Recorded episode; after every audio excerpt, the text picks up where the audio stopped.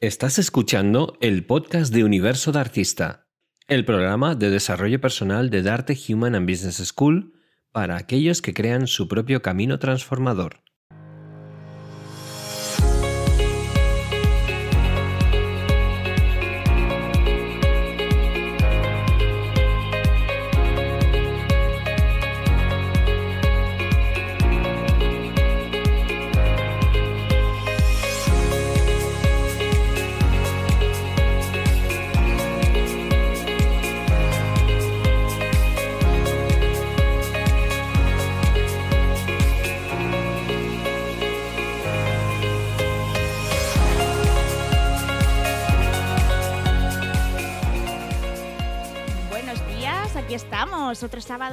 En la radio, en Radio Libertad, con todos vosotros, con nuestros artistas que nos están escuchando en Universo de Artista. Estamos ya en el cuarto o quinto, se me acaba de traspapelar. Cuarto. Cuarto, quinto. ¿Ah, ¿no? Bueno, da igual, mira, así estamos de bien esta semana. Mira que justo estábamos hablando, Cris y yo, de ya se ha terminado Mercurio retrógrado, ¿no? Estamos recuperándonos. Sí, estamos con la resaca de Mercurio retrógrado. Pero bueno, aquí andamos otro sábado más acompañándoos eh, Cristina Solera, Samantha Catala y yo, Patricia Pamos. Y nada, solo deseamos que tengáis un día maravilloso, que crezcáis mucho en todos los aspectos. Y nada, comenzamos. Hoy vamos rapidito para conocer a todos los invitados y todas las cosas que os traemos.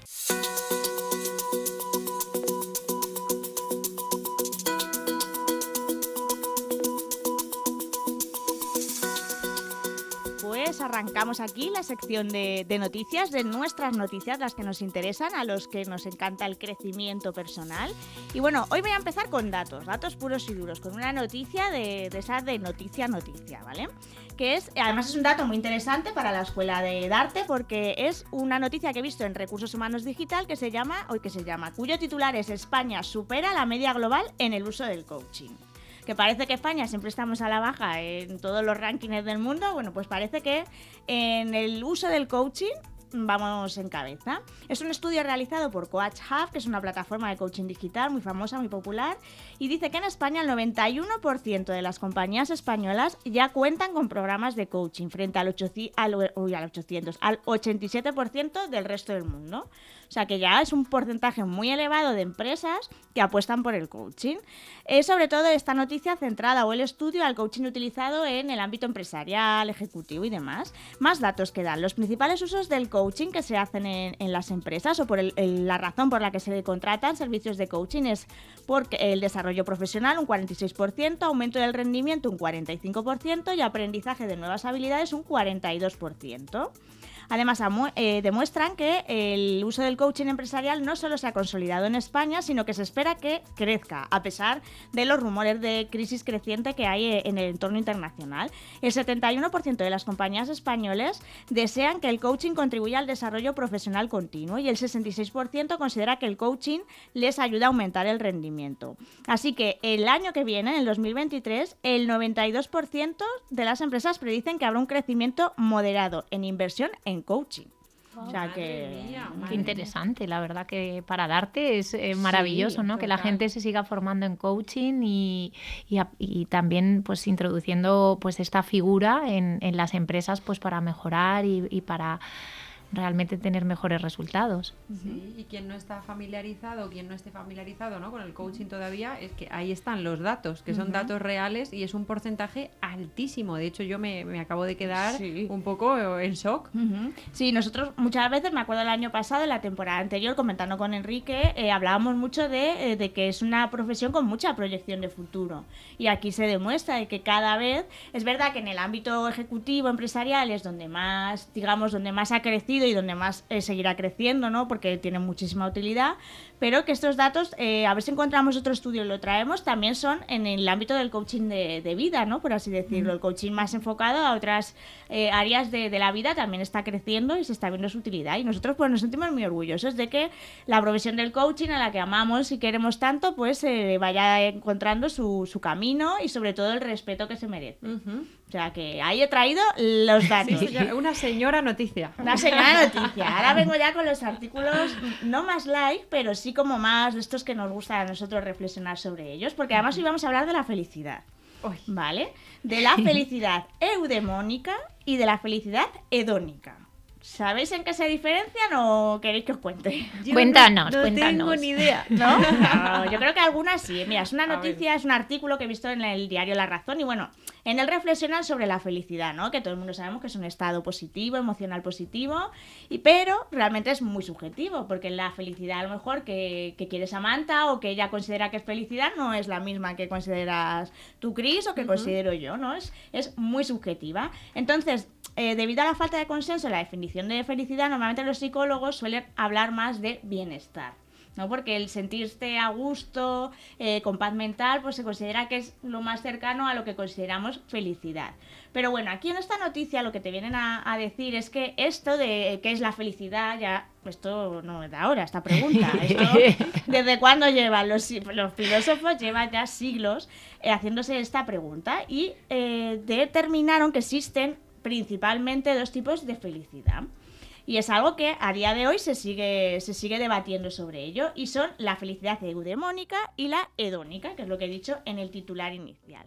¿Qué se diferencia? Pues mira, la felicidad hedónica, digamos que es la felicidad que yo creo que más conocemos, que viene del siglo IV, que no es algo nuevo, de un tal Aristipo de Cirene, que era un discípulo de Sócrates, y explicó que el objetivo final de la vida debe de ser maximizar el placer y alejarnos de aquello que nos causa dolor. O sea, digamos que era una parte de la felicidad muy polarizada, ¿no? De yo quiero estar bien con todo, placer máximo y alejar todo lo que sea malo. ¿Qué pasa? Pues que eso eh, a lo largo de los siglos esto se ha tergiversado y entonces hay, hay corrientes que defienden pues eso, el hedonismo absoluto, el placer extremo, mm, visto desde el placer máximo de cenas lujosas, hoteles maravillosos, estar todo el día de fiesta y entonces, a ver, mm, se ha tergiversado porque eh, tampoco es una felicidad 100%, porque no puedes rechazar las otras partes de la vida que son menos positivas. ¿Por qué? Porque forman parte de uno y si no, no eres un ser completo, ¿no? Por así decirlo. Entonces, la felicidad hedónica está muy bien, ¿no? Porque es buscar el placer y alejarte de, de lo malo, que está muy bien, pero no hay que eh, llevarla a la polarización que se ha llevado. Y en contraposición a esta, pues tenemos la felicidad eudemónica. ¿Esta habíais oído hablar de ella? Yo no. Yo tampoco. Mm, Pues mira, la eudemónica recibe menos atención en nuestra cultura que la, que la anterior, pero bueno, también se remonta al mismo, al siglo IV, y en este caso su padre es Aristóteles, que en su obra Ética Nicómaco, que es una de las obras más famosas de Aristóteles, él decía que para alcanzar la felicidad uno debe de vivir su vida de acuerdo con sus virtudes. Es decir, es buscar una felicidad más duradera en el tiempo. ¿Y cómo se consigue la felicidad eudemónica? Pues desarrollando eh, tu propio crecimiento personal y la realización personal. Que es un poco lo que aquí abogamos y es trabajar en tu desarrollo personal. Por ejemplo, aprender a ser una persona más amable, pues te puede traer esa parte de realización personal, ayudar a los demás, estudiar algo que te gusta, desarrollar nuevas habilidades, pues todo esto que, que te hace que tú te sientas mejor contigo mismo y que te hace crecer como persona, es la felicidad eudemónica. ¿Y qué pensáis que es mejor, la eudemónica o la hedónica? Bueno, yo me quedo con, con la eudemónica a 100%, ¿Mm? 100%. ¿Y tú, Samantha? Yo con la eudemónica y además me he dado cuenta que muchas veces hay muchos conceptos que no sabemos el nombre, pero que ya nosotros los estamos viviendo, ¿no? Sobre todo aquí que estamos muy preocupados por ese desarrollo, por esa evolución y por ese mundo más amable, ¿no? Porque ahí integramos también pues esa parte que no es tan positiva y que también que hay que aceptarla porque en la vida está. Entonces, pues nos quedamos con esa, yo creo. Pues bueno, no hay que quedarse con ninguna de las dos. Ah, os cuento, Ala. os cuento. La clave, la virtud, como siempre, está en el término medio, que es la frase. Es, eh, hay que saber combinar las dos partes. La eudemónica es maravillosa porque esa parte de, de hacer cosas que te, que te hacen elevarte como persona, compartirlos con lo que te gusta, es verdad que eso te da una felicidad muy, muy bonita, ¿no?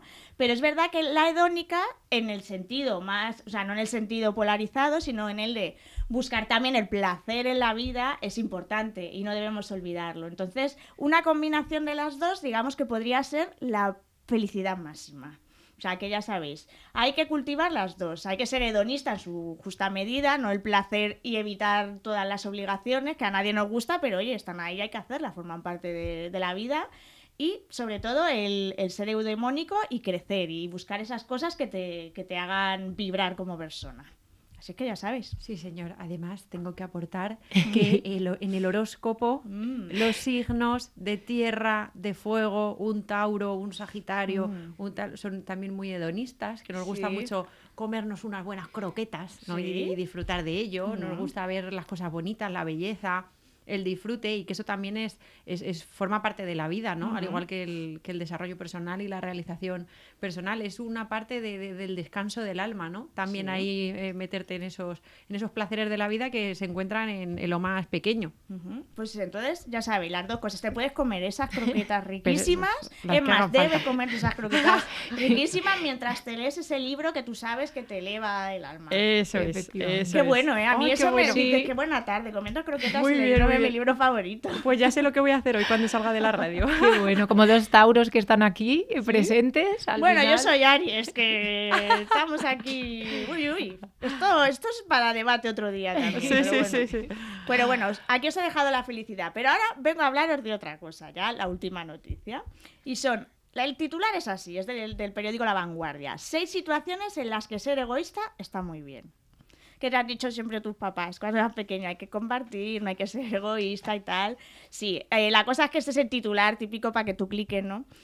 Sí, el, el, el clickbait fácil, pero no, o sea, realmente de lo que hablan en este artículo es del amor propio, el darse prioridad a uno mismo. Que eso muchas veces pasa que lo dejamos en segundo plano, ¿no? Entonces aquí nos hablan de esa definición de amor propio, ¿no? Que se considera una práctica de la psicología positiva que puede ayudar a las personas a gestionar mejor sus emociones y su salud mental. Y hay que diferenciarlo del narcisismo, que no tiene nada que ver, ¿vale? ¿Cuándo es el amor propio el único camino que debemos de de decir, pues ese amor propio me lo voy a cultivar? Pues el amarse a uno mismo no es egoísta, aunque sí requiere actuar como tal para avanzar en la vida. Así, el amor propio ante todo se trata de reconocer la necesidad de ocuparse de nuestras propias necesidades, que no de nuestros deseos, y de trabajar para mejorarnos a nosotros mismos, en lugar de sacrificar nuestras necesidades para priorizar la felicidad de los demás. Es un proceso de madurez y autorrealización que implica asumir que me gusta, que necesito, que me nutre, para luego decidir en qué cedo y en qué no. Y es que si le damos constantemente nuestro tiempo y energía a los demás sin hacerlo por nosotros mismos y sin tener siquiera la intención, corremos el riesgo de poner en peligro nuestra salud física, mental y emocional. O sea que, igual que felicidad compartida, hedónica, eudémica, necesitamos darnos un poco de amor propio. ¿Y en qué momentos hay que ser egoísta y darte ese amor propio a ti mismo? Principalmente en estos, apuntar, si estáis en estas situaciones, hay que dedicarse a uno mismo. Uno, cuando hace tiempo que no tienes un momento para ti. Ese es fundamental. Eh, pasar tiempo a solas juega un papel clave en nuestra salud mental porque permite la exploración personal de cada uno, fomenta la creatividad y puede ayudarnos a recargar la energía que necesitamos para el día a día. También, otro punto, cuando te sientes totalmente agotada, pero desde el punto de vista social. ¿Qué quiere decir esto? Disfrutar de eventos, de reuniones con amigos, está genial. Pero llega un momento en el que hay veces que mm, pueden ser agotadores, incluso puede boicotear boicoteas porque no eres capaz de decir que no muchas veces y acabas yendo a muchos sitios en los que no terminas de conectar. Pues en este sentido, también hay veces, de vez en cuando hay que ser egoísta y decir que no y mm, dejar esas reuniones sociales. ¿Cuándo hay que ser también egoísta con uno mismo? Pues no dejar de cuando no dejas de complacer a la gente. Si todos tus huecos en la agenda son para solucionar los fuegos de otros, mm, al final cuando tienes tiempo para apagar los tuyos propios. Pues esto es un poco la idea de, de esta parte, de que también hay que pararse para eh, dejar de complacer a los demás, que no quiere decir que esté muy bien, pero también tienes que hacerlo contigo mismo. También cuando trabajas por un objetivo debes dedicarte a ti mismo. Quiere decir, la gente que está con una oposición, por ejemplo, o está en plenos exámenes en la carrera, en el instituto o lo que sea, o tiene un proyecto que está sacando adelante y veces que le dedicas un poco más de tiempo de lo normal que otras veces. No pasa nada, si eso es algo puntual, está muy bien, dedícatelo y quítate esa culpabilidad de decir es que claro, le estoy quitando tiempo a otras personas, pero bueno, va a ser un tiempo y ese lo necesitas para ti. Ahí también hay que ser egoísta. Que fíjate, en este me lo voy a, me lo voy a inculcar yo. Yo, yo en todos. Yo también. Luego, también tienes que ser egoísta cuando celebras un logro, que parece que no, no, lo, no lo podemos celebrar. Y, y es importante como reconocernos a nosotros mismos que hemos conseguido algo. No pasa nada y además es muy gratificante y esto contribuye a esa parte de la felicidad eudemónica, ¿no? De sentirte realizado. Y por último, si pasas un momento complicado, es importantísimo que te des tiempo para ti. Esta dicen que es la clave de todo. O sea, mm, si no te dedicas tiempo para ti cuando pasas un momento complicado, mm, mal, porque entonces lo vas a dejar ahí, lo vas a guardar y ya sabemos que esas cosas guardadas dentro acaban apareciendo en un futuro de alguna forma. Así es que ya sabéis, a ser egoístas, a teneros amor propio. ¿Verdad, chicas? Sí, señor, sí, señor. Además, eh, tenemos un, invitado hoy que está muy mm. relacionado con todo esto que ahora comentaremos. Quedaros, quedaros, que os va a interesar. Además, es eh, el, te habla del amor, pero de amarte mejor y no amarte tanto, sino amarte mejor mm, de lo que lo haces, ¿no? Que es lo mm. que, lo que estamos hablando aquí ahora. Pues es que aquí está todo conectado. efectivamente. es que os traemos lo mejor. O sea que nada, pues vamos a la siguiente sección que ahora te toca a ti, Samantha. Sí, que también yo creo que vamos a hablar en cierta medida de ese autoamor, de ese mm. autocuidado, de ese tiempo para nutrirnos a través del arte. O sea que os invitamos a que os quedéis aquí a descubrir muchas claves. Pues nada, continuamos. Ahí vamos.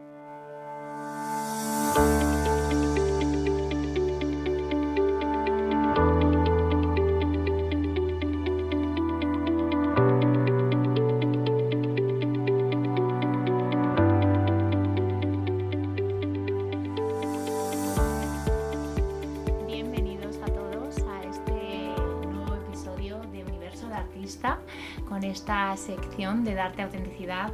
Hoy con un encuentro muy especial con María José Roselló, y, antes de empezar, quería, quería conectar con todos vosotros y leer algo de uno de sus libros, Tu lienzo en blanco, de esta trilogía maravillosa. Y dice así, reconoce lo que tienes ante tus ojos y se te manifestará lo que está oculto, pues nada hay escondido que no llegue a ser manifiesto. Jesús de Nazaret. ¿Qué es la vida sino piezas de un puzzle por colocar? Piezas que si las encajas bien te hacen crecer, te elevan y te hacen invencible las puedes unir, las puedes separar. En tu mano está cambiar aquellas que ya no te sirven por otras más acorde a ti en este momento, simplemente darles otro color. ¿Por qué empeñarte en permanecer quieto? La verdad te hará libre, tu capacidad de elección, tu poder para moverte y tomar acción también. ¿Has localizado ya tus piezas? No sé si te ha pasado, puedo imaginar que sí. Vives tan pendiente del reflejo que olvidas tu imagen, tu verdadero ser, y los trozos se pierden por el camino. Adoptas pedazos ajenos, los incorporas como si fueran tuyos y comienzas a vivir un sueño que no te corresponde. Crees que eso es lo que te tiene que ser porque así te lo dijeron y te desconecta de la fuente que los une. El arte, la creatividad y la belleza no mienten. Anímate a usar tus propios pinceles, por muy desgastados que estén, a sacar fuerza para rescatar del desván ese lienzo rasgado, a darle la vuelta e insuflarle vida. Bienvenida María José Rosello. Muchas gracias, Sami. Bueno, yo feliz de estar aquí. Me sigo emocionando cuando, cuando escucho bueno, leer algún trozo de, mi libro, me, emociono.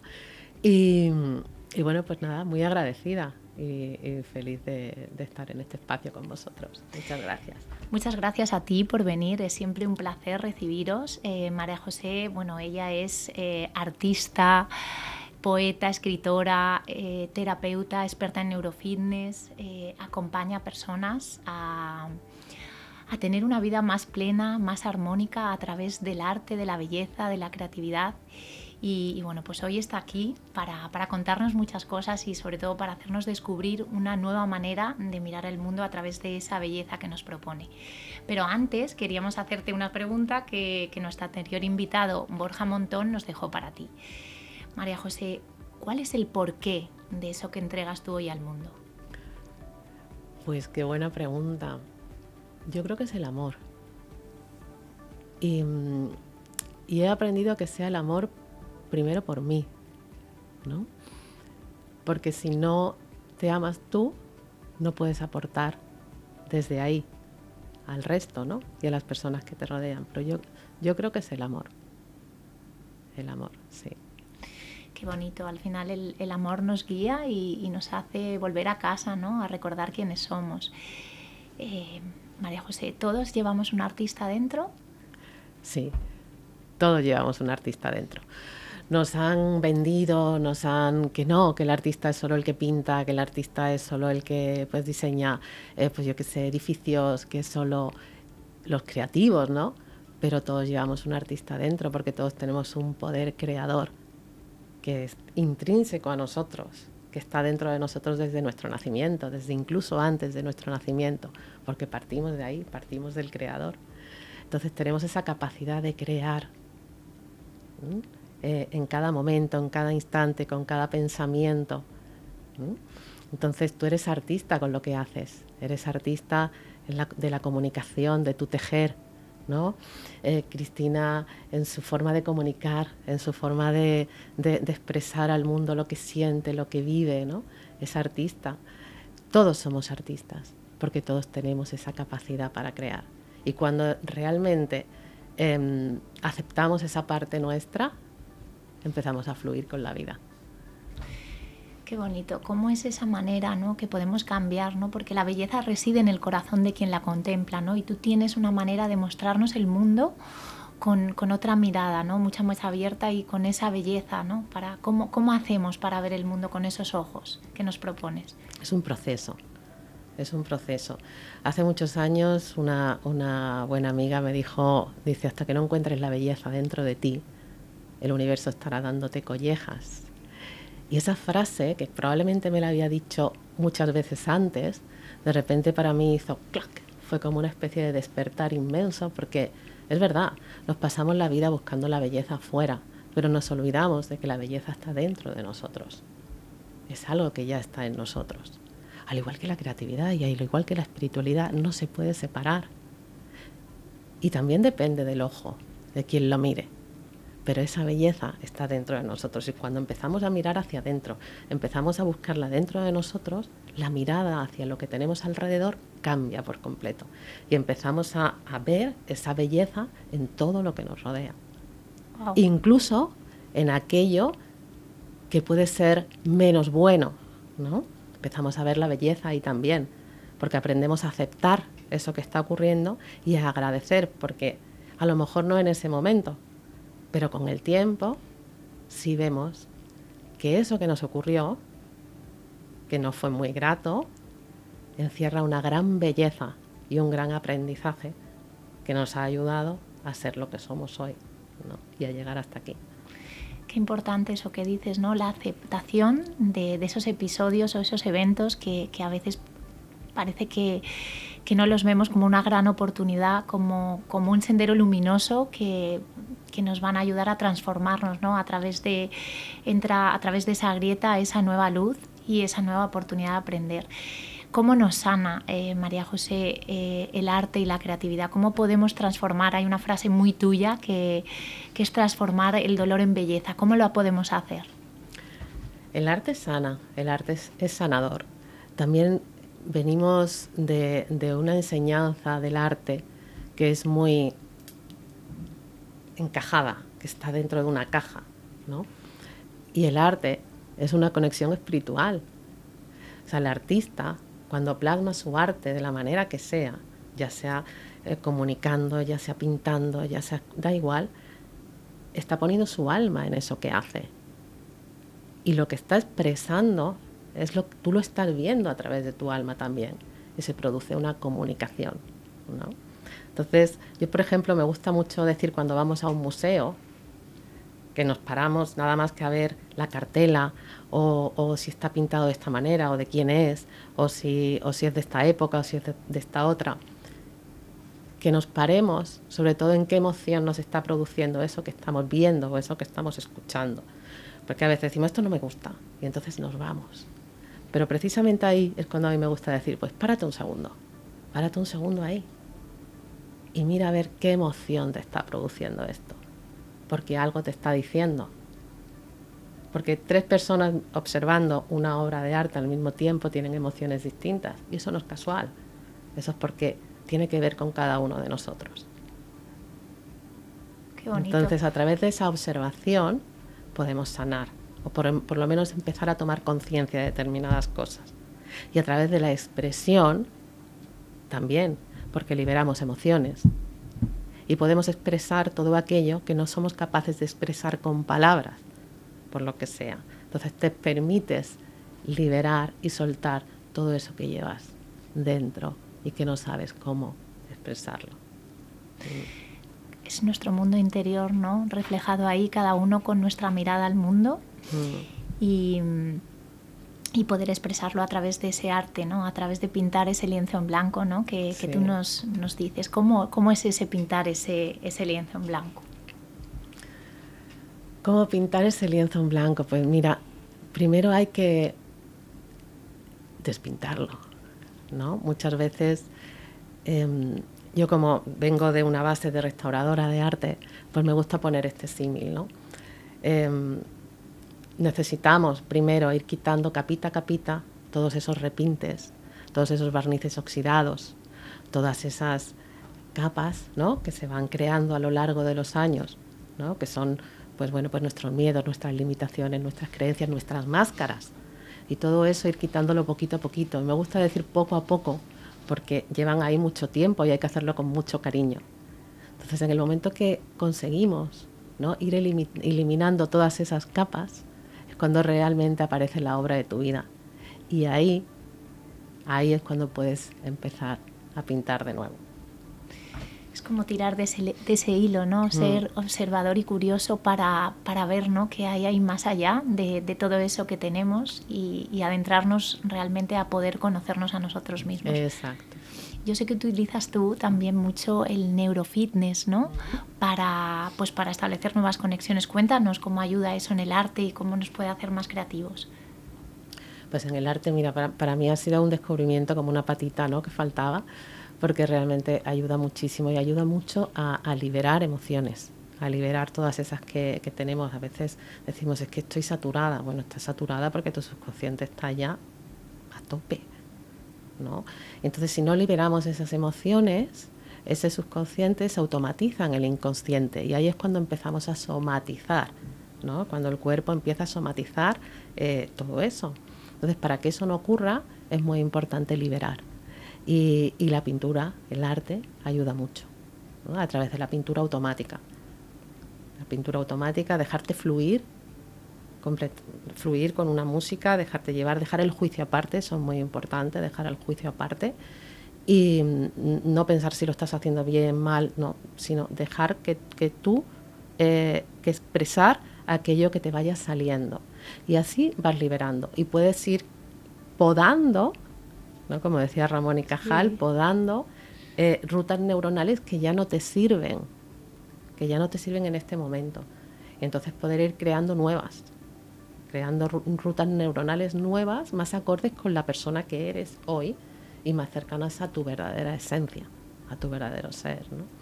Qué maravilla, además ahora que estamos en otoño, ¿no? que tenemos que dejar caer todo eso que, que ya pues, nos sumó en su momento, pero ahora ya no, nos, no lo necesitamos, creo que, que es muy importante también, ¿no? Dejar caer, dejar ir y soltar para, para generar pues, nuevas conexiones y generar nuevas ideas y nuevas oportunidades.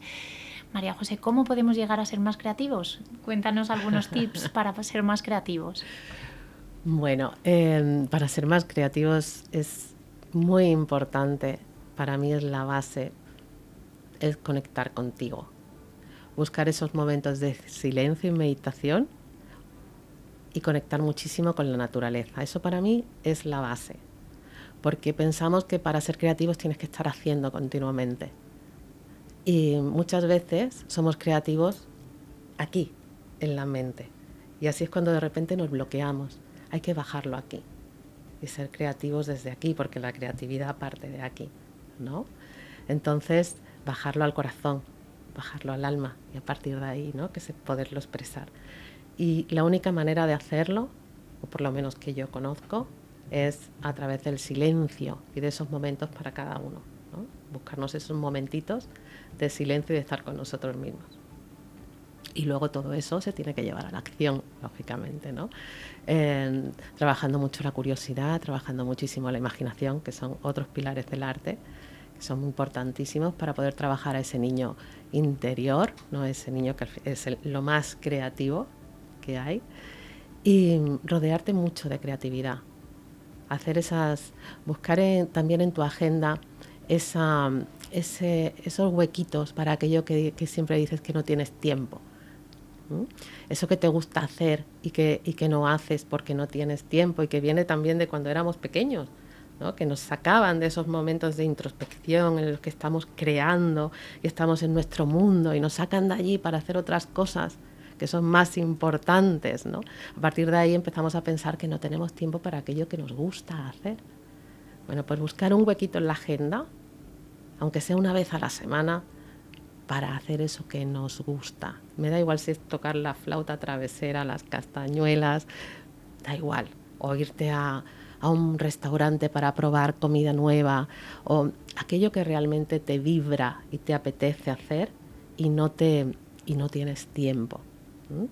Eso, eso hace que, que, que tu niño se sienta a gustito, se sienta escuchado y, y, empiezas a, a, darle ese interruptor de la creatividad y, y, empieza, empieza a salir. Empiezas a darle permiso para que, para que salga.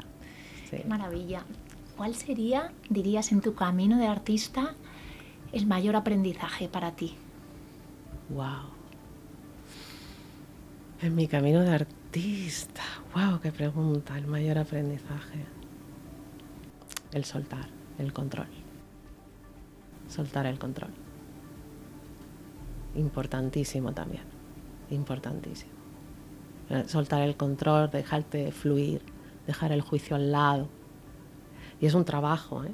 Es un trabajo intenso eh, y que de repente vuelve y tienes que volver a tu centro eh, y asoma la patita. sí, porque al final la creatividad forma parte de la vida y la vida no es otra cosa que un camino ¿no? que va del, del, miedo al amor. ¿no? Entonces, en el momento que sueltas el control y fluyes, estás en el amor.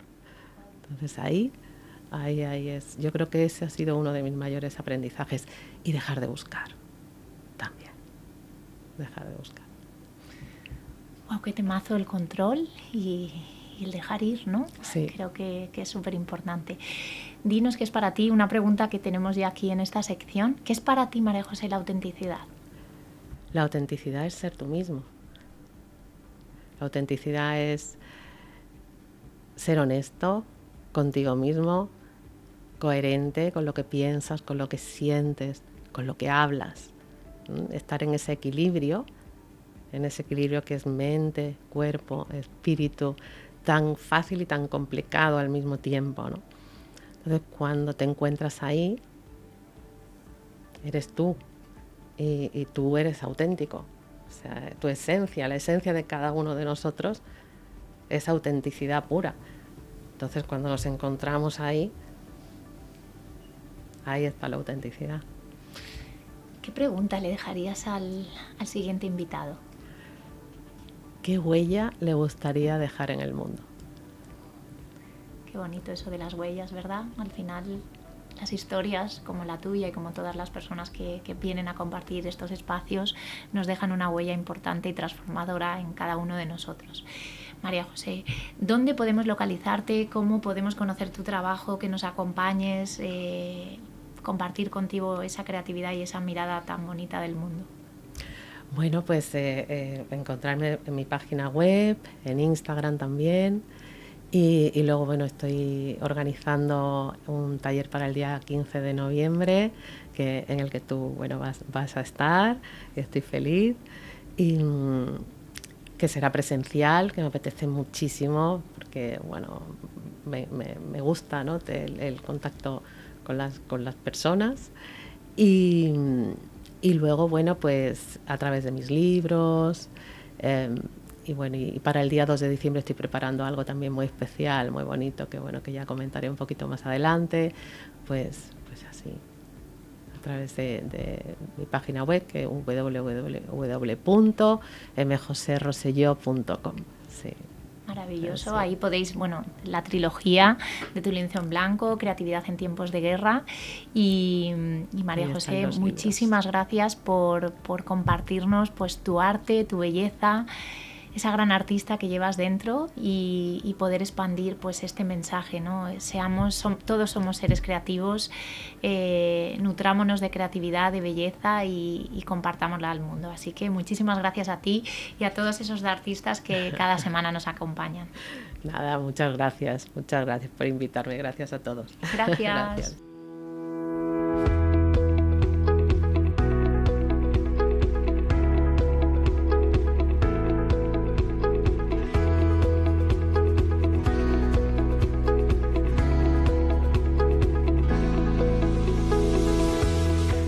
Pues continuamos con la siguiente sección. Aquí estamos en Hall of Fame. Ya sabéis, ese espacio que tenemos para aquellos de artistas que han pasado por la escuela y que nos vienen a presentar sus proyectos y a contarnos a lo que se están dedicando, porque del coaching se puede vivir, del coaching y de muchas otras cosas, porque hoy la invitada que tenemos se ha especializado, empezó en coaching, por así decirlo, pero mm, luego no ha parado de formarse y yo creo que seguirá formándose porque la veo curiosa por naturaleza. Es Blanca Gordo.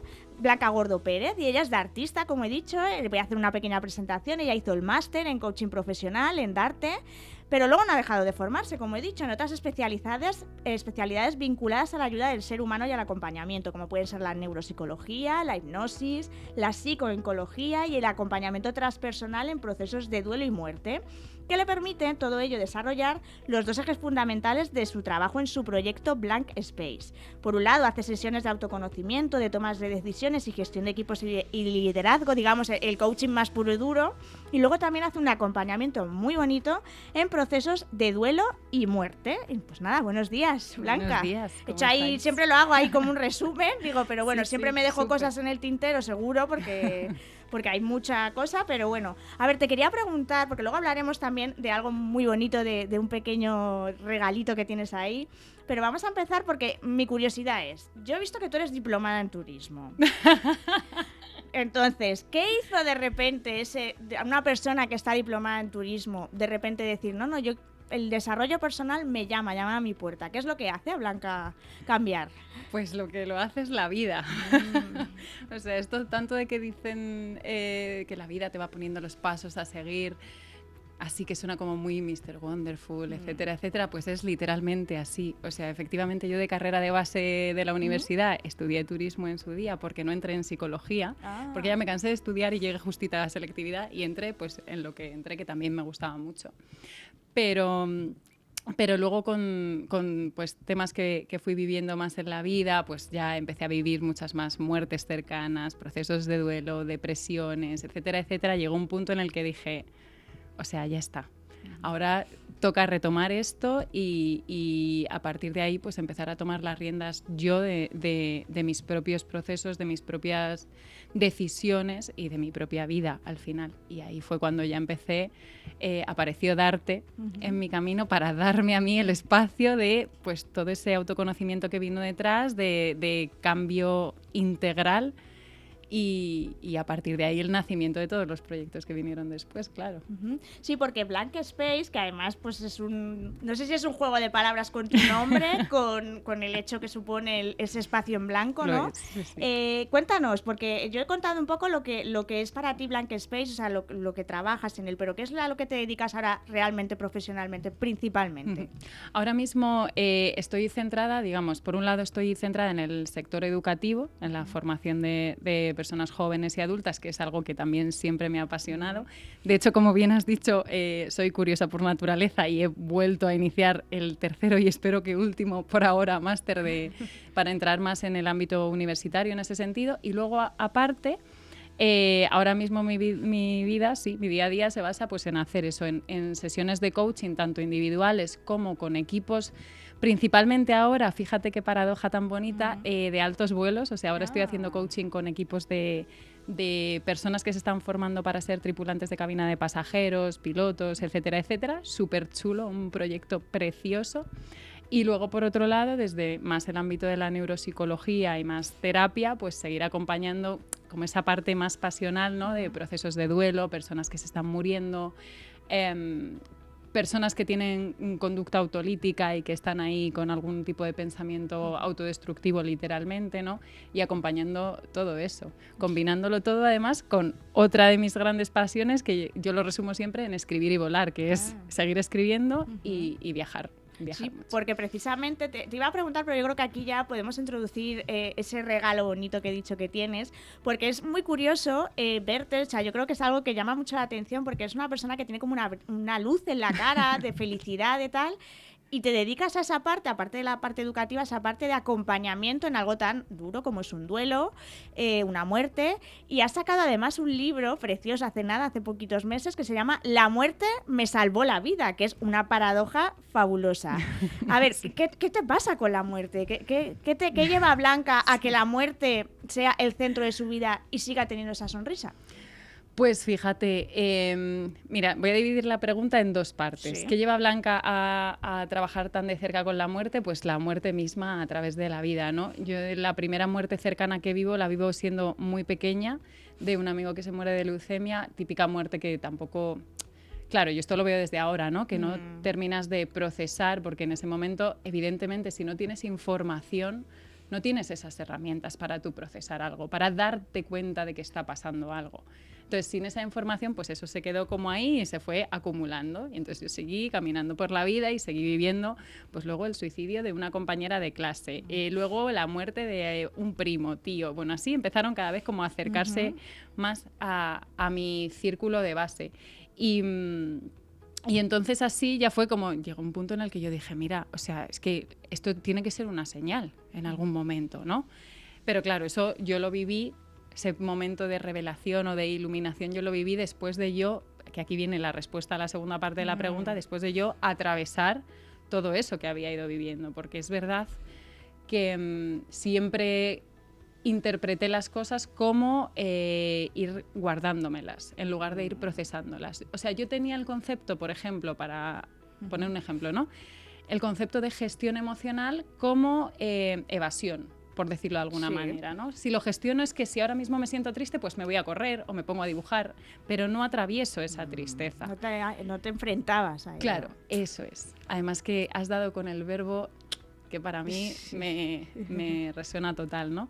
Eh, entonces fue cuando yo decidí enfrentarme a todo eso, cuando yo decidí atravesar todo eso y al final a mí la escritura es algo que me ha, me ha acompañado siempre y un amigo me dijo, ¿por qué todo lo que ya tienes escrito no le das forma, no tal? Y, y al final eh, se lo muestras también a la gente, ¿no? y, y hacerlo desde ese punto de, de alegría, pues es que al final, para mí aquí hay varios matices. El primero, no hay nada más natural en la vida que morirte. Punto y chimpún. Aquí Sí, podríamos sí. terminar.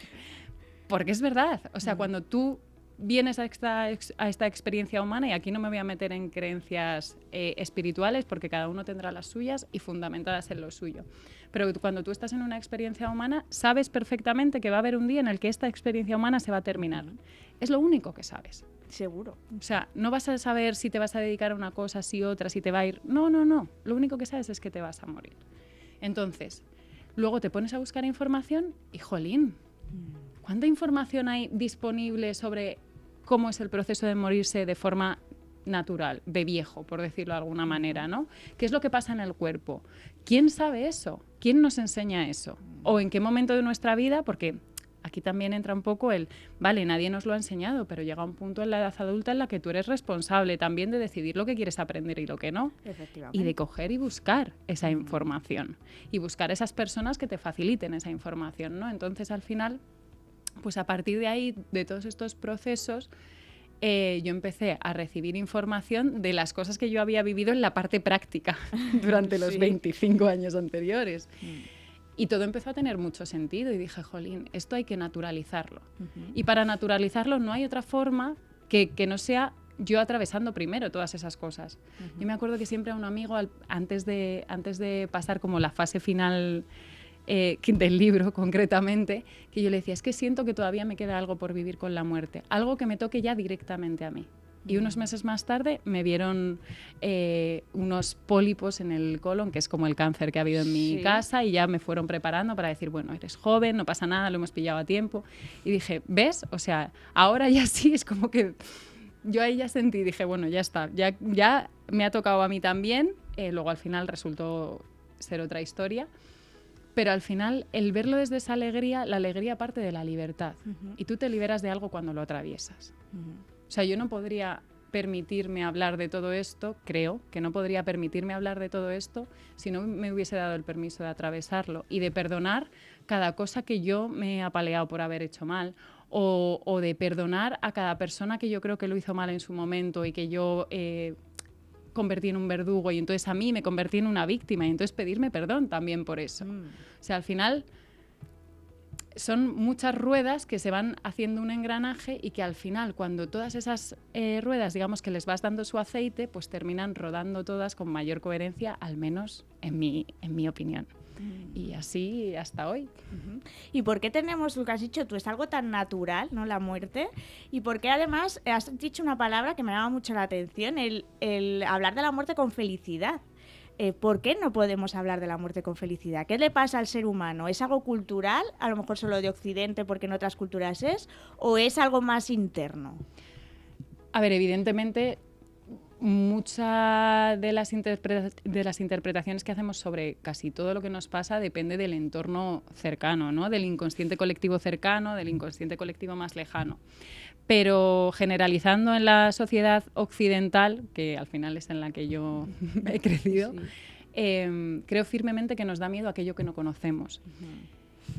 Claro, nos da miedo aquello que no, que no conocemos y que no nos permitimos conocer, porque si yo digo, esto de aquí me da miedo, mi cerebro que está preparado para sobrevivir, no para hacerme feliz, está preparado para sobrevivir, para que este cuerpo humano sobreviva.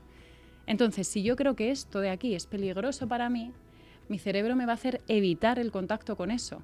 Por supervivencia es natural que eso lo haga el cerebro.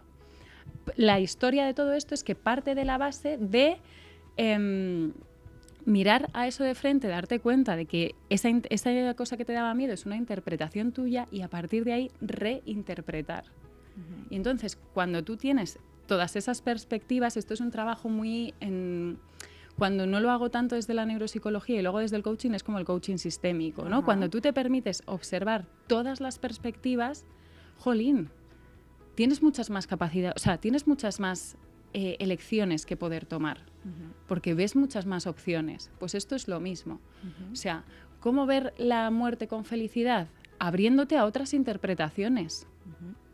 Aunque de primeras no te las creas. Es que yo no te digo que te las creas. Simplemente mira, y cuando tengas varias, observa y a ver cuál es la que más te encaja. O sea, ahí al final estamos en una experiencia y, es todo subjetivo. Entonces, todo se basa en, irlo enfrentando con tu resonador interno, por decirlo de alguna manera. Habrá interpretaciones que te funcionen ahora. Esto es como cuando hablamos de creencias limitantes, ¿no? Hay creencias que a día de hoy te limitan, pero que con siete años te funcionaban bien. Claro. Y te hacían sobrevivir en ese momento. ¿Cómo se enfrenta eso? Reinterpretando, comprendiendo esa base, reinterpretando y eligiendo de nuevo. Pues esto es muy parecido a eso. Lo que pasa que con algo que además nos toca en el punto de identidad, porque claro, em, si a mí la muerte me da miedo y yo empiezo a rascar, pues probablemente me encuentre detrás que me da miedo porque yo he asociado mi identidad con un cuerpo físico, por ejemplo. Si yo creo que soy este cuerpo físico, pues ¿qué quieres que te diga? Yo esta noche voy a tener pesadillas porque este cuerpo físico es limitado y va a llegar un día en el que este cuerpo físico no esté. Y es natural que yo piense eso. Y a partir de ahí, cuando ya me doy cuenta de eso y me permito sentir eso, porque aquí nos pasa mucho, no me gusta mucho generalizar, pero bueno, es algo que, veo también, nos pasa mucho que tenemos esa, esa percepción de gestión que yo tenía, ¿no? De, de esto es lo que me está dando miedo, pues lo que voy a hacer es no sentir este miedo, irme a algo que no me haga sentir miedo. No. Si estamos en un momento óptimo, si me da miedo hacerlo solo, pido ayuda, acompañamiento, sustento, me da igual, como cada uno lo quiera llamar. Pero si esto me está dando miedo, precisamente lo interesante para mí es mirarlo de frente. Porque ¿cuántas veces nos puede haber pasado de decir, eh, me da miedo, yo qué sé, me da miedo hablar en público, ¿no? Al final voy a hablar de ejemplos que yo he vivido. Hmm. Cuando ese momento ha pasado, si miras hacia atrás, ese miedo ya no existe. Porque es una experiencia que ya has transitado y te das cuenta de que ese miedo lo habías creado tú de esa manera, a través de una interpretación tuya sobre algo que todavía no había pasado. Es decir, estamos todos aquí todo el rato inventando. O sea, yo siempre digo que hay eh, talento perdido en Hollywood. Somos con novelistas nosotros. por naturaleza, ¿no? Claro, que ah, el otro día a mí hay alguien que me dijo, ah, una chica en una sesión me dice, ay, es que yo no sería capaz de escribir un libro. Digo, pero con la cantidad de películas que nos hacemos en la cabeza, ¿tú te crees que no tenemos capacidad de imaginar como para ponernos a escribir cada uno? ¿no? O sea, pues de eso se trata, ¿no? De darnos cuenta de que, de, de desapegarnos, desaferrarnos un poco de lo que creemos sobre las cosas. Porque si yo me muevo siempre en aquello que creo que sé, esto es algo que a mí también me, me mueve mucho, ¿no? Este punto, porque es algo que, que, al atravesarlo me he dado cuenta de tantas cosas, pero si yo entro en una situación con aquello que creo que sé sobre ello, todo lo que está más allá me lo pierdo, porque yo estoy apegada a lo que creo que sé sobre ello. No se trata de rechazarlo tampoco, pero de decir, oye, un segundito, voy a ver qué más hay y ya después elegiré si me cuadras tú, me cuadras tú, me cuadras tú. No se trata de rechazar, se trata de ver qué es lo que me hace sentir más paz en este momento. Si lo que crees sobre algo te hace sentir paz, ¿para qué vas a cambiarlo? Mm, Si es bueno para ti y es bueno para el entorno, ¿para qué lo vas a cambiar? ¿Dirías que tu trabajo de acompañamiento en personas sin duelo es, es agradable o es un trabajo duro? Porque yo creo que la gente piensa, es, que es igual que la gente que trabaja en paliativos, uh -huh. que la gente piensa que es, yo creo que a la cabeza nos viene, yo creo que es por la concepción que tenemos de, de esa muerte que tenemos en la sociedad instaurada de, jolín, qué trabajo más duro. Uh -huh. Pero en tu caso, ¿qué dirías? ¿Es más gratificante o más duro? Para mí es absolutamente gratificante. Uh -huh. eh, no sé si diría duro o sencillo, uh -huh. eh, pero desde luego liberador. Uh -huh. ¿no? Porque al final, evidentemente, la persona que tienes delante está viviendo un proceso intenso en su vida, que le va a cambiar su experiencia vital probablemente para siempre. Pero ¿cuántas veces no nos pasa eso con otras cosas? Con un cambio de trabajo, con un cambio de residencia. Cuando tu mejor amiga de la infancia se va a vivir a la otra punta de España. O sea, estamos constantemente viviendo micro, microduelos, pero como no conocemos ese proceso y como no conocemos la base de todo eso desde pequeños, lo que nos pasa es que en el momento en el que lo vivimos de primeras, muchas veces es cuando nos viene la muerte de alguien, ¿no? O la enfermedad de alguien cercano. Entonces, por eso se nos generan todos los movimientos que se nos generan, todo el miedo, todas estas cosas.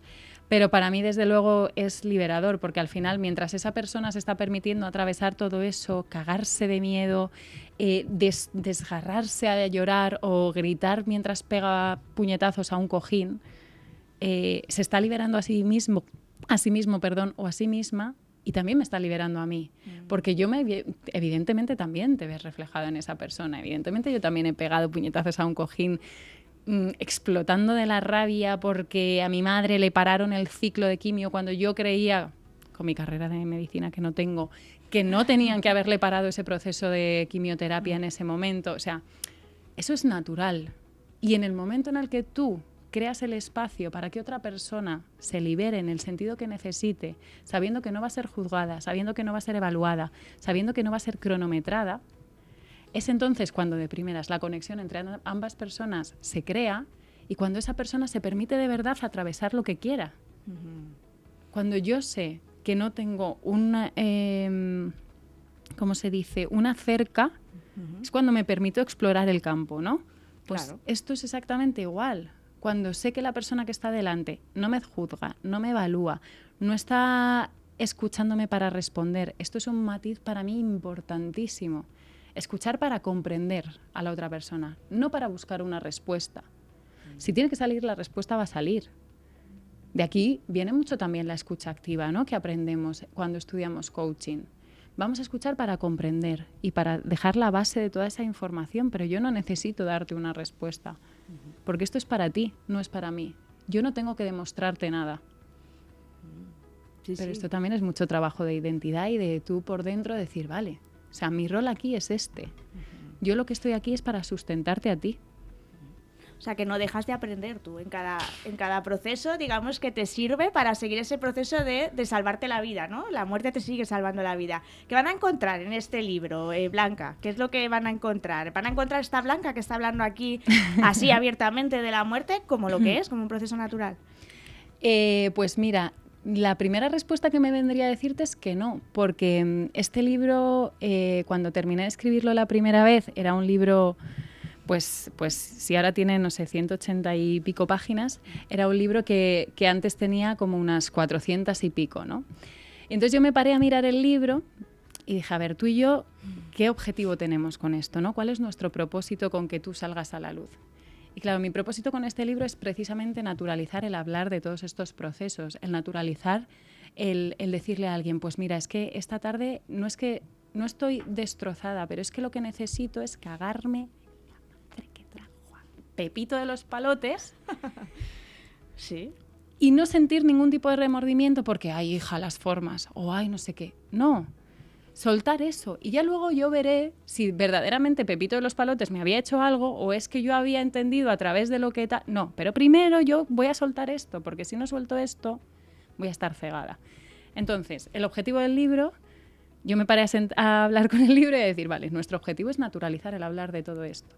De una forma sencilla, cercana, dinámica, de una forma que, que, en cierta medida enganche, no tanto por la historia, sino porque sea pues que sea suelto hablar de esto. Yo decía, 400 y pico páginas, esto es infumable. O sea, esto es imposible. Y entonces ahí lo que hice fue reeditarlo y hacerlo tal y como tiene ahora. Entonces, en el libro lo que las personas van a encontrar es la historia que viví, básicamente contada por la blanca de todos esos momentos, no por la que habla ahora y ha aprendido X cosas en base a eso. Hay en un par de capítulos en los que sí que aparece, porque creo que es importante contextualizar algunas cosas de las que cuento para que la gente las comprenda desde mi yo de ahora eh, o desde sus yo de ahora. Pero está contada por la Blanca que, que, se derrumbó un día en las escaleras del Ramón y Cajal, o la Blanca a la que se le cayó su madre encima y se cayó ella con ella y en el suelo desesperada decía, Dios mío, ¿qué hago? Y ahí estuvimos media hora, o sea, de la blanca de esos momentos, porque precisamente el objetivo es naturalizar eso. En el próximo ya hablaremos de lo que yo he aprendido, de cómo lo he aplicado, de técnicas concretas que hago día a día, de eso ya vendrá. Ahora lo importante es naturalizar el hablar de ciertas cosas y el visibilizarlo. Y entonces a raíz de ahí, a raíz de tu leerlo, lo que haces es enfrentarte con tus propios conceptos, porque al final somos seres humanos y no podemos evitar eh, el punto de qué habría hecho yo en esa situación, ¿no? Pues me parece súper interesante que esa conversación se genere con cada una de las personas que, que lo lean, ¿no? Que vayan leyéndolo y digan, pues yo no sé si en este momento habría hecho esto o habría hecho esto otro. Bueno, abrir posibilidades. Porque si te ha tocado vivir eso, a lo mejor ves otra perspectiva, o por si te va a tocar vivir en el futuro, que es bastante probable que se te muera alguien cercano en el futuro, o que te enfrentes a tu propia muerte en algún momento de tu vida humana, eh, para que, bueno, por lo menos ya hayas tenido un poco ese diálogo interno. Fin. O sea, no necesito ningún tipo de, de esto no quiero que se malinterprete, pero ningún tipo de feedback ni de aplauso. No. Si este libro ha llegado y te ha movido, ok. Me da igual en qué sentido. Pues esperemos que, así sea. ¿Dónde pueden comprarlo? Pues mira, el libro está disponible en mi página web, que es blankspace.com.es lo tengo como en mi link de Instagram, que me llamo Blanca Gordo Pérez en todas partes. En Instagram, en LinkedIn, en todas partes. Está bien para encontrar. Ese punto de, identidad lo tengo por ahora ahí. Y, en Amazon, poniendo La muerte me salvó la vida, ahí, ahí está.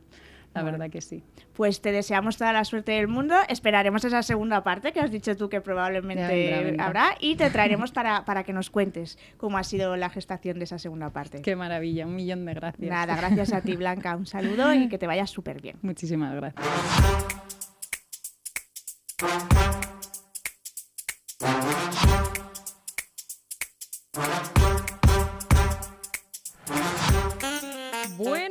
Buenos días, artistas. ¿Cómo estamos por aquí? Bueno, hoy tenemos un súper invitado. Soy yo fan suya, porque es que lo soy, soy fan. Le encontré un día por Instagram y dije, pero bueno, digo, pero, pero esta, esta maravilla de, de hombre y cómo muestra él el amor y cómo se desenvuelve. Buenos días, Jordi Paniella. Buenos días, Cristina, ¿qué tal? ¿Cómo estás y cómo estáis por ahí? Muy bien, muy bien. Bueno, ¿cómo estás tú? Yo bien, eh, la verdad ¿Sabes cuando te pasan tantas cosas en tan poco tiempo que no tienes ni siquiera el momento para asimilarlo y disfrutarlo? Pues un poco así, la verdad, no te voy a engañar, no os voy a engañar. Bueno, bueno, pero siempre son cosas buenas. Y además, más ahora que, que, hemos sacado libro nuevo, porque bueno, Jordi es coach certificado por la International Coach Federation, apasionado del autoconocimiento, de la red, de las relaciones interpersonales y además se ha especializado en los vínculos emocionales y en las relaciones conscientes de pareja.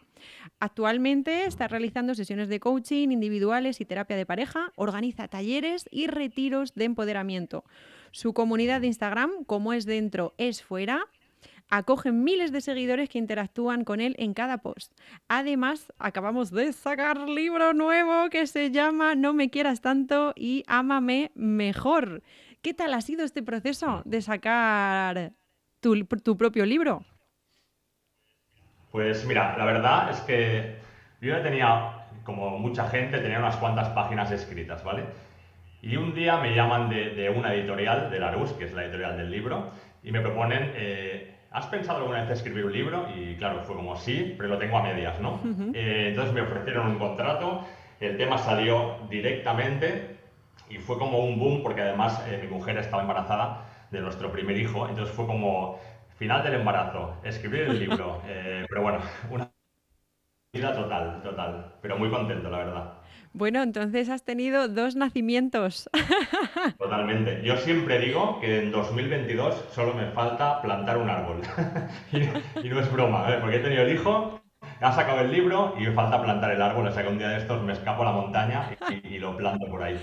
Bueno, no, no, se ha acabado el año todavía, así que te da tiempo, te da tiempo. Sí, sí. Bueno, Jordi, ¿por qué te especializas en relaciones de pareja? Eh, este es un tema curioso porque yo empecé en el tema de crecimiento personal a través de terapias alternativas. Eh, soy maestro de Reiki, eh, soy instructor de Tai Chi, de Chikun y estaba muy metido en el mundo, pero más desde, desde el tema de la espiritualidad, por decirlo de alguna manera, ¿no? Pero siempre me faltaba un poco llevarlo a la práctica, eso de decir, todos estos conocimientos que muchas veces tenemos en la vida ¿no? y que nos hablan de libros de autoconocimiento o de gurús de autoconocimiento, ¿cómo lo aplico a mi día a día? ¿no? Entonces, una de mis grandes inquietudes siempre ha sido la pareja. Siempre ha sido el tema de cómo funciona una relación de pareja, por qué a veces va bien, por qué a veces va mal, por qué yo mismo me he pegado tantas hostias en, este tema, ¿no? a lo largo de mi vida, ¿no? Y, un día hablando con Silvia, con mi pareja, salió el tema y me dijo, ¿y por qué no te especializas en esto? Y me acuerdo perfectamente de ese día, ¿no? Y sí, sí, fue como formarme un poquito más en ese tema, empezar a recabar información y sin saber casi casi cómo ya estaba especializado y trabajando con este tema. O sea, que fue como algo muy natural, pero a la vez un poquito como premeditado. Estaba ya en, tu camino y bueno, ahí se, estableció, se puso la pieza del puzzle ¿no? que, que faltaba. Bueno, ¿cómo ves tú desde tu punto de vista? las relaciones actualmente, ¿no? Porque estamos pasando por un proceso, o más bien estamos en una transición muy interesante, donde hemos pasado de eh, crecer entrar en una relación, casarnos, tener hijos. ¿Y ahora qué es lo que está pasando o qué es lo que estás viendo tú desde fuera? Porque hay muchas eh, relaciones que se rompen de manera, eh, bueno, pues eh, muy prontito, ¿no? Acaban de empezar y ya estamos con problemas y, y, nos rompemos. Otras personas que no quieren comprometerse, ¿no? Es como que está cambiando mucho todo. ¿Cuál es tu punto de vista? Pues mira, yo creo que lo has descrito súper bien, ¿no? Venimos de una generación no muy lejana, que quizás son nuestros padres, eh, que el tema era, nos conocemos de muy jóvenes, nos casamos y permanecemos toda, toda la vida juntos, pase lo que pase, ¿no? Eh, a costa a veces de la, de la, infelicidad personal, ¿no? Era, no soy feliz, pero no tengo ni siquiera otra opción. De hecho, el divorcio es, es, bastante cercano a nosotros. Hasta hace muy poquitos años el divorcio no existía legalmente, o sea que te casabas y ahí te quedabas. ¿Dónde estamos ahora? Yo creo que estamos justamente al otro lado. Eh, a decir, no quiero compromiso, no quiero pareja estable, quiero vivir la vida, quiero... Mm, bueno, están pasando muchas cosas y yo creo que también el por qué se debe sobre todo a dos motivos. Eh, un poquito el tema del consumismo a nivel social. Eh, estamos muy acostumbrados y educados para consumir y hemos convertido las relaciones humanas casi casi en un bien de consumo, de usar y tirar, ¿no?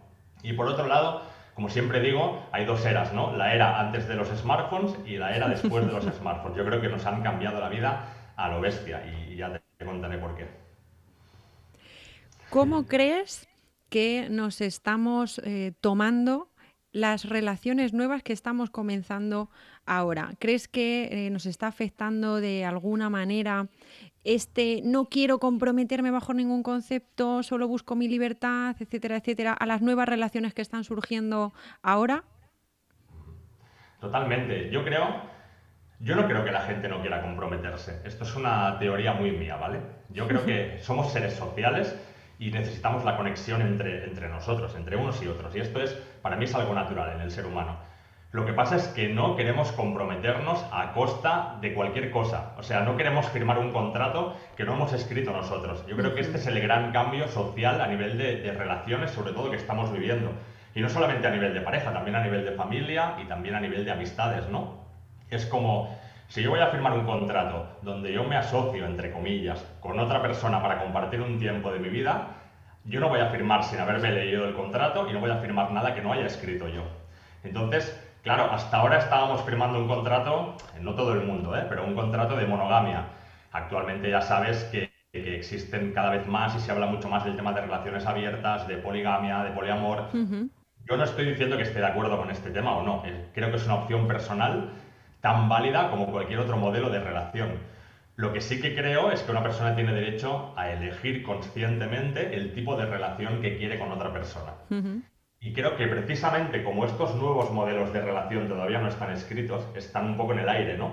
no queremos lo anterior, no queremos lo viejo, pero no tenemos ni idea de cómo es lo nuevo. Está todo un poco así colgando todavía de un hilo, ¿no? Entonces, como lo nuevo todavía no está muy bien definido y no está muy bien escrito, la gente dice, mira, déjame en paz, no me líes, déjame ser feliz y ya veremos lo que pasa. Y esa frase tan típica que se escucha hoy en día que es, vamos a fluir, que significa, no me líes, no me obligues a comprometerme. Déjate de historias. Déjate de historias, eso es. ¿Y por qué crees que ocurre esto? ¿Por qué crees que, cada vez hay más eh, miedo al, compromiso? Bueno, nos acabas de, de, decir que no crees que sea un miedo, ¿no? Exactamente al compromiso. Pero yo, por ejemplo, mm, estoy en mis círculos cercanos, ¿no? De gente de, entre 20, 30 años y es que eh, cada vez va incrementando más, ¿no? No, no quiero comprometerme y me mantengo aquí. ¿Por qué crees que, esto sucede? Mira, eh, yo creo, sinceramente, que es un tema de, debido sobre todo ¿eh? a los smartphones y a las redes sociales, a todas las aplicaciones que tenemos de contactos, Hoy en día para muchas personas a nivel mental, a nivel inconsciente o a nivel subconsciente, comprometerse con alguien significa, tengo que elegir muy bien, muy bien, muy bien, porque a mi alcance tengo muchísimas posibilidades, tengo una infinidad gigante de posibilidades de elegir. Entonces, esto lo que provoca es, eh, siempre puede haber algo mejor. Y, si me comprometo con alguien, automáticamente a lo mejor estoy renunciando a la, a la mujer de mi vida o al hombre de mi vida o no sé si me explico, no sé si se Perfectamente. Creo que es un tema de decir, claro, si en Tinder tengo un millón de matches esperándome, ¿por qué me tengo que comprometer con uno si no he probado todo lo demás, no? Entonces, es un tema complicado porque realmente... Hola. Hola. Así. Ah, sí. Estamos conectados, conectados. Perfecto. Pues realmente pensamos que tenemos a nuestro alcance muchísimas, muchísimas posibilidades, pero es una idea falsa, es una creencia, no es una realidad. Aunque eso, no, claro, nos compromete mentalmente. Es como, ¿por qué me voy a comprar un coche si puedo conducir un coche diferente cada día? Claro. Eh, es una creencia falsa, pero que afecta a muchísimas personas. Claro.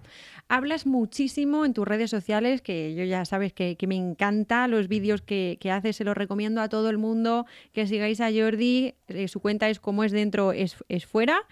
Hablas muchísimo de las relaciones sanas. Uy, ¿las relaciones sanas son fáciles, Jordi? Eh, es una súper buena pregunta, Cristina. Fíjate que cada vez más eh, eh, en redes sociales, en Internet, nos están vendiendo que hay dos tipos de relaciones, las relaciones sanas y las relaciones tóxicas. Y nos están diciendo que las relaciones tóxicas son aquellas donde hay conflicto, con lo cual deducimos que una relación sana es una relación donde todo va bien, donde todo es fácil, donde todo fluye como la seda. Y esto es una gran mentira. No existen relaciones fáciles. Existen relaciones donde aprendemos y donde crecemos y existen relaciones donde sufrimos. Eso para mí sería una relación tóxica, por ejemplo, una relación donde hay mucho más sufrimiento que aprendizaje o felicidad. Sin embargo, en relaciones sanas no tiene por qué ser todo fácil, de hecho no lo es. Eh, yo me gustaría preguntar a la gente que nos escucha si la relación que tienen con sí mismos es fácil. Eh, y te dirán, bueno, habrá momentos de todo, ¿no? Es decir, habrá días que la relación conmigo mismo es fantástica y soy mi mejor amigo o amiga, y habrá días que no me aguanto ni yo y ese día es horrible, ¿no? Pues con una relación de pareja pasa igual. Eh, yo siempre digo que una relación de pareja es un espejo donde te ves reflejado. Y a veces el reflejo que ves te encanta y a veces el reflejo que ves, uff, saca todos tus demonios, todas tus sombras. Entonces, em, las relaciones sanas no siempre son fáciles. Y yo creo que esta es una de las razones por las cuales muchas personas rompen sus relaciones sin darse cuenta de que están rompiendo algo que sí que funciona. No porque sea difícil significa que no funciona. Y cuando digo difícil, que este es un tema que la gente se me enfrenta mucho y me dicen, eh, ¿esto significa que tengo que sufrir en una relación y aguantar todo lo que me haga el otro y tal? No, la respuesta es no. No estamos aquí para aguantar ningún tipo de maltrato, ni emocional, ni mental, ni físico, pero eso no significa que el aprendizaje a veces no duela y a veces aprender duele. El autoconocimiento, siempre digo, que es uno de los caminos que más duelen en la vida, conocerse a uno mismo. ¿Por qué crees que muchas relaciones terminan al poco tiempo de empezar? Que esto está ahora en, pleno auge. me están haciendo preguntas complicadas. ¿eh? Yo creo que me van a tirar de los Aquí no, claro, claro, aquí, aquí venimos, aquí venimos en serio. en serio, en serio. Pero bueno, eh, tú ya sabes cómo hablo en mis redes y te voy a hablar igual, o sea, en plan directo, sencillo y claro, sin, sin paja y sin humo, ¿no? O sea, yo sinceramente pienso que la mayoría de la gente no tiene ni idea de lo que quiere, ni de lo que espera, ni de lo que tal. O sea, de hecho hay una cosa muy importante.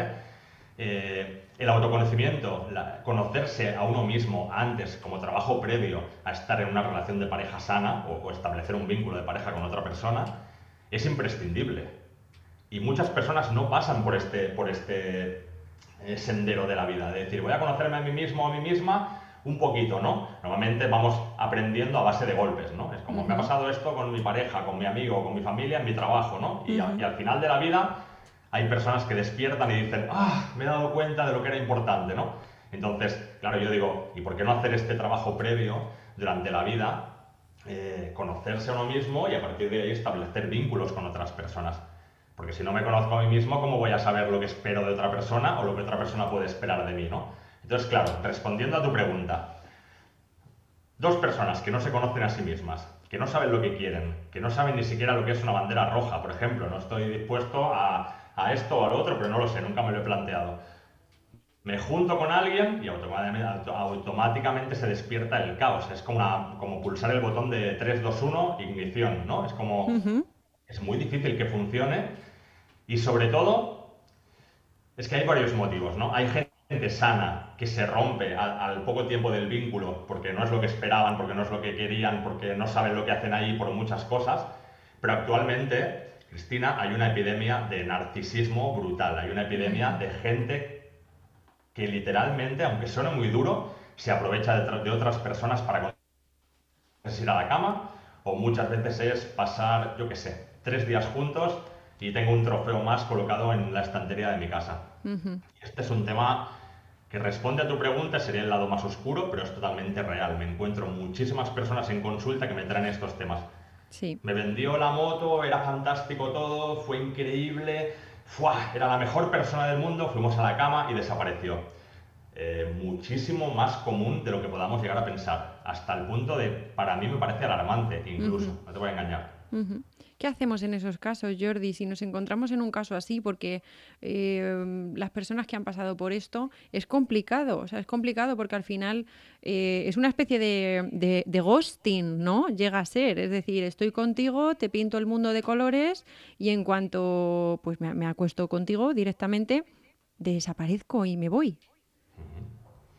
Claro, muchas personas me preguntan qué puedo hacer para que esto no me pase. ¿No? O sea, Jordi, ¿qué me recomiendas para, para, que yo pueda detectar a este tipo de personas antes de ir a la cama con estas personas o antes de, de, involucrarme emocionalmente con esta persona, ¿no? Porque a lo mejor pasa un mes mientras te, están haciendo el bombardeo de amor, tan típico del narcisismo, el love bombing, ¿no? Sí, sí, sí. A lo mejor pasa un mes. Y, y, claro, en un mes ya te da tiempo a, a engancharte emocionalmente con esa persona, ¿no? Y me preguntan, ¿qué puedo hacer para no caer en esta trampa? Y yo les digo, es que me sabe muy mal, pero no puedes hacer nada. Porque hay gente que es una gran... Eh, son grandes actores y grandes actrices, o sea, te pueden vender la moto y no te vas a dar cuenta de que te están vendiendo la moto, ¿no? Entonces te vas a dar cuenta cuando te hagan el ghosting, lo que tú dices, ¿no? Cuando de pronto desaparezco o de pronto empiezo a dejar de contactar contigo o te hago el refuerzo intermitente, ¿no? De ahora sí, ahora no, ahora sí, ahora no. O simplemente te contactan cuando quieren sexo, por ejemplo, ¿no? Es que todo bien, todo bien, fuimos a la cama, desapareció, luego contactó, otra vez sexo, desapareció y esto es súper común. ¿Qué puedes hacer? Quererte mucho, quererte muchísimo. Lo primero, no juzgarte, porque el primer error que cometemos es juzgarnos. Esto me ha pasado porque es por mi culpa, porque tenía que haberme dado cuenta de que esta persona era así, pero muchas veces no tenemos herramientas para detectar esto, ¿no? Y sentirnos culpables tampoco va a cambiar absolutamente nada. Entonces, eh, y de hecho te puede pasar más de una vez. Dices, me pasó con uno y no me volverá a pasar. pues no lo sabes, posiblemente te puede volver a pasar, ¿no? Porque es algo súper común. Lo que yo haría, quererme mucho y en el momento en el que detecto actitudes de este tipo, si no es lo que yo quiero, porque a lo mejor es lo que yo quiero, si yo quiero sexo esporádico, una relación sin mucho vínculo, a lo mejor me funciona. Pero si yo quiero algo más y esta persona desaparece y detecto que tiene esta forma de funcionar, yo recomiendo siempre contacto cero, mucho amor propio, recuperarse y seguir hacia adelante. Sí, señor. Bueno, las, las famosas banderas rojas, ¿no? Que están ahora por todos sitios. ¡Eh, bandera roja empieza a, ubicar ¿no? y a identificar esos códigos rojos que tenemos internos y si se están pasando o sobrepasando esas líneas, eh, ojo, cuidado, ¿no? Que a lo mejor no, no es para nosotros. Totalmente. Te voy a explicar algo, algo común ¿no? y algo fácil de entender. Imagínate una mujer que quiere tener hijos, eh, porque ella, por ejemplo, quiere tener hijos, y se encuentra un hombre, una pareja, y el hombre desde el principio le dice, yo no quiero tener hijos. Yo, de hecho, odio los niños, eh, yo ya tengo una edad, yo no quiero esto. Y en, la mente de esta mujer a lo mejor se produce una idealización, ¿no? De decir, eh, no, ya verás tú cómo lo cambio con el tiempo, ya verás tú cómo al final sí que se va a enamorar de mí va a querer formar una familia conmigo, ¿no? Entonces, para mí esto, por ejemplo, es una bandera roja total. Es como decir, si no esperamos el mismo camino en la vida y la persona que está contigo te dice que lo tiene clarísimo, que eso no es para él, ni que lo va a querer compartir contigo, esta es una bandera roja que cuesta de poner, porque dicen, no, todo el mundo puede cambiar, todo el mundo puede tal, pero realmente te estás jugando estrellarte contra un muro. Esto es, por ejemplo, eh, bandera roja también muy típica, ¿no? Eh, alguien que te dice, yo no quiero nada serio, yo de hecho quiero sexo esporádico, a mí no, no me líes, yo soy muy sincero, y la otra persona piensa, va, hombre, no, esto me lo está diciendo porque tal, pero ya verás tú cómo se enamora de mí. No, se engancha, se engancha. Totalmente, eso es una bandera roja total. Si te está diciendo que no quiere nada serio, créele. Yo siempre digo lo mismo. Te digan lo que te digan, tú créele. no te inventes las cosas, porque idealizar es una forma de ocultar nuestras propias banderas rojas y luego nos las encontramos delante de la cara. Así es, así es. Bueno, Jordi, ¿dónde te podemos encontrar y dónde podemos encontrar el libro? Bueno, yo siempre digo que nuestra vida es eh, un reflejo de lo que pasa en nuestro interior y nuestras relaciones también, ¿vale? Entonces, por eso mi página se llama Como es dentro, es fuera. Porque si quieres cambiar algo, cambia tú, no te queda otra. Entonces, en Instagram, por ejemplo, Como es dentro, es fuera. En YouTube también no tengo mucho trabajo, pero voy a empezar a meterle caña ahí, si el que me deja. Y entonces también tengo mi página web, que también se llama igual, como es dentroesfuera.com. Y nada, me encantaría, pues si a la gente le llega mi libro y, se lo leen y les gusta, pues yo encantado todavía más, ¿no? Entonces, el libro lo tienen en el corte inglés, en Casa del Libro, en FNAC, en Amazon y en alguna plataforma más online, ¿vale? Pero está en bastantes sitios. El 18 de, de octubre, o sea, dentro de nada, estaré en Casa del Libro de Paseo de Gracia eh, a las 7 de la tarde, martes 18 a las 7 de la tarde, en Casa del Libro Paseo de Gracia para firmar libros y para que me vean la cara de verdad. Sí, señor. Se agradece, ¿verdad? Se agradece los, eventos presenciales. Mola, mucho. Bueno, pues no me quieras tanto y ámame mejor de Jordi Paniella. Muchísimas gracias por estar aquí hoy con nosotros en Universo de Artista. Gracias a ti, Cristina, por invitarme, de verdad, a vosotros. Espero que sea la primera de, muchas. Así que bueno, te mando un abrazo enorme, Jordi, y un beso muy grande para todos los oyentes. Chao, chao. Chao, chao, un abrazo.